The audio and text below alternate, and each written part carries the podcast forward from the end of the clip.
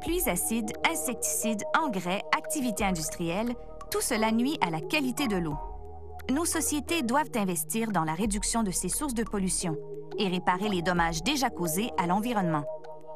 Depuis quelques années, on entend beaucoup les termes pollueurs-payeurs et utilisateurs-payeurs. Mais sont-ils les réponses à nos problèmes de pollution de l'eau?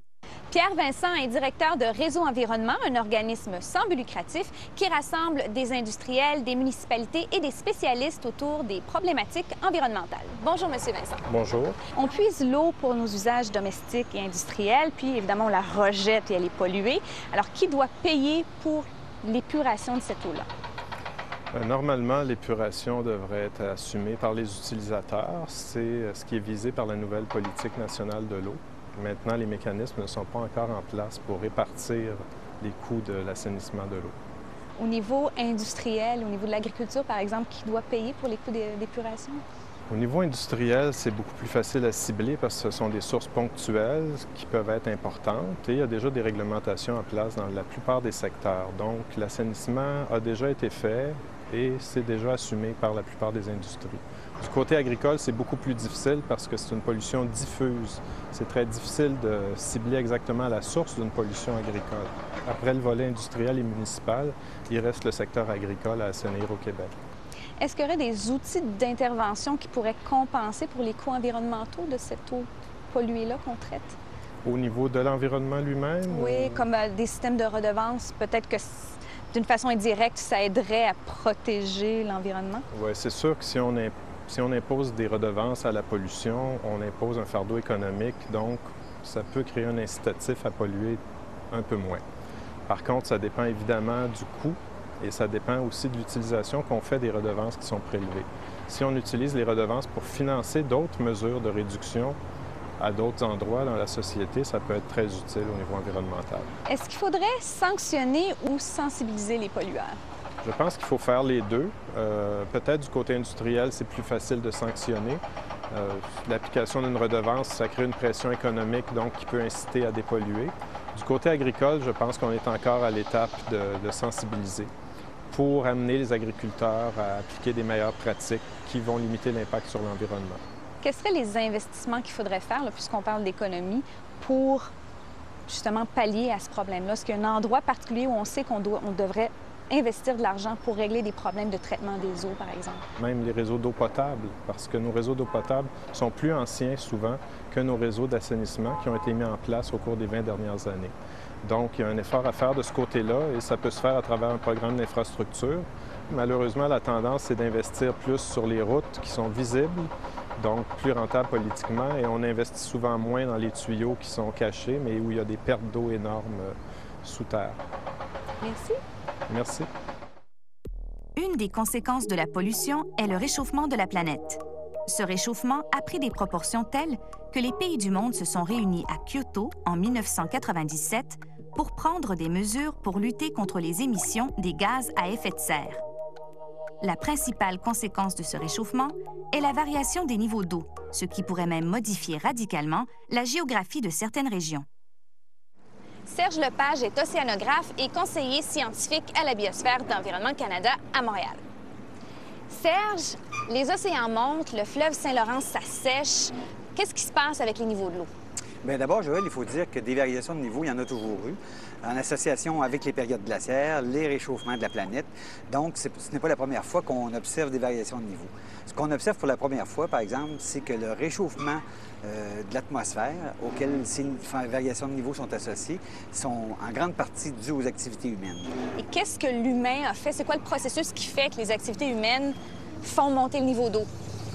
C'est que depuis le début de l'ère industrielle, il y a eu énormément de gaz à effet de serre, c'est-à-dire du gaz carbonique, du méthane, qui ont été relâchés dans l'atmosphère. Et présentement, les teneurs qu'on observe n'ont jamais été observées avant et euh, des modèles prédisent que ces teneurs vont doubler d'ici une centaine d'années. Qu'est-ce qui se passe dans les Grands Lacs concrètement? On sait que les Grands Lacs s'assèchent, mais par quel processus le niveau est plus bas? C'est que le réchauffement de l'atmosphère, évidemment, crée une période d'englacement moins longue sur les Grands Lacs il y a moins de glace moins longtemps. Donc, plus d'évaporation. Plus d'évaporation égale moins d'eau, moins d'eau dans les Grands Lacs et moins d'eau dans le fleuve Saint-Laurent. Alors, si les grands lacs et le fleuve s'assèchent, ça veut dire qu'ils ont moins d'eau. Donc, il y a moins d'eau intérieure qui se jette dans les océans. Alors, pourquoi le niveau des océans monte dans ce cas-là? Bien, beaucoup de gens pensent que c'est à cause de la fonte des glaciers. Et c'est vrai qu'en fondant, euh, les glaces produisent une augmentation du niveau de la mer, mais la principale cause, c'est vraiment le réchauffement des eaux de surface. L'atmosphère, en se réchauffant, réchauffe les eaux de surface. Donc, les molécules ont tendance à s'éloigner, ce qui produit une expansion thermique des eaux.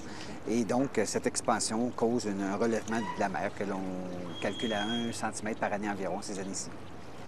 Mais si euh, on dit que les grands lacs, bon, euh, l'eau s'évapore davantage, bien, cette vapeur-là monte dans le ciel.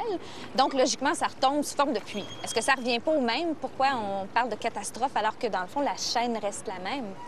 C'est que la pluie ne retombera pas nécessairement dans le même secteur. Et c'est là toute la grande problématique des changements climatiques. C'est que c'est non seulement un réchauffement global des températures de la planète, mais c'est un bouleversement des climats. Euh, certains secteurs vont connaître des périodes de plus grande sécheresse, d'autres de plus de pluie. Euh, certains, euh, secteurs, certains secteurs du globe vont voir leur température augmenter de plusieurs degrés, d'autres pas du tout. donc, c'est un grand bouleversement à l'échelle de tout le globe que l'on observe présentement. Si on dit qu'habituellement, les variations de niveau, comme c'est un cycle naturel, bien, il y avait un équilibre qui se faisait, une période plus haute suivait une période plus basse. Là, puisque c'est une variation de niveau qui est causée, causée par l'homme, est-ce que c'est un processus irréversible ou on peut penser que ça va se replacer? C'est là toute la grande question. Beaucoup de spécialistes pensent que c'est effectivement irréversible. Euh, comme je le disais tantôt, euh, des modèles prédisent que les teneurs de gaz carbonique vont doubler d'ici 100 ans. Si on applique l'accord de Kyoto et qu'on réduit de façon substantielle quand même la production de gaz à effet de serre. Tout ce que ça va retarder, ça va retarder ce doublement-là de seulement 7 à 8 ans. Alors, si on voulait que les teneurs, non seulement euh, retardent ou atteignent un plateau, mais retombent à ce qu'elles étaient, par exemple, il y a 100 ans, il va falloir faire beaucoup plus que Kyoto. Et c'est pas demain la veille que nos sociétés vont être capables de faire ça. Donc, je pense que c'est assez critique pour euh, euh, nos sociétés, ce qui se produit présentement avec le réchauffement planétaire que l'on connaît.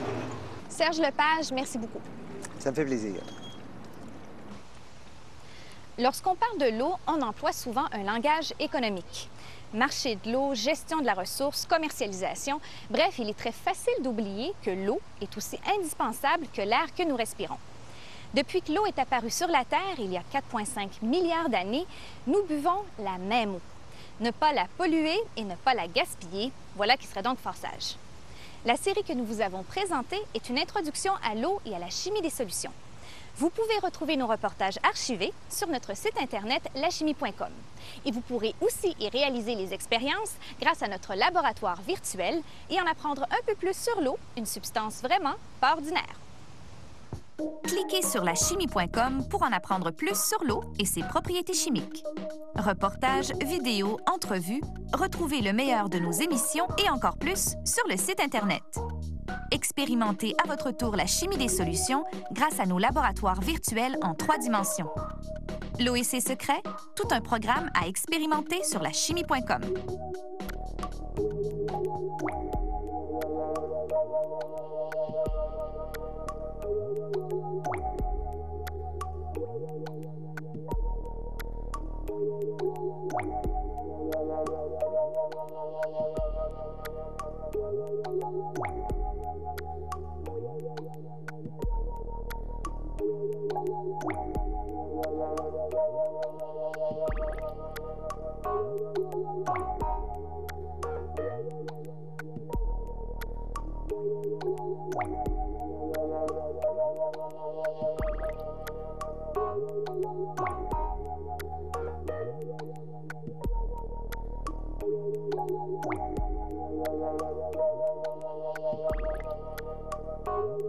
Bye.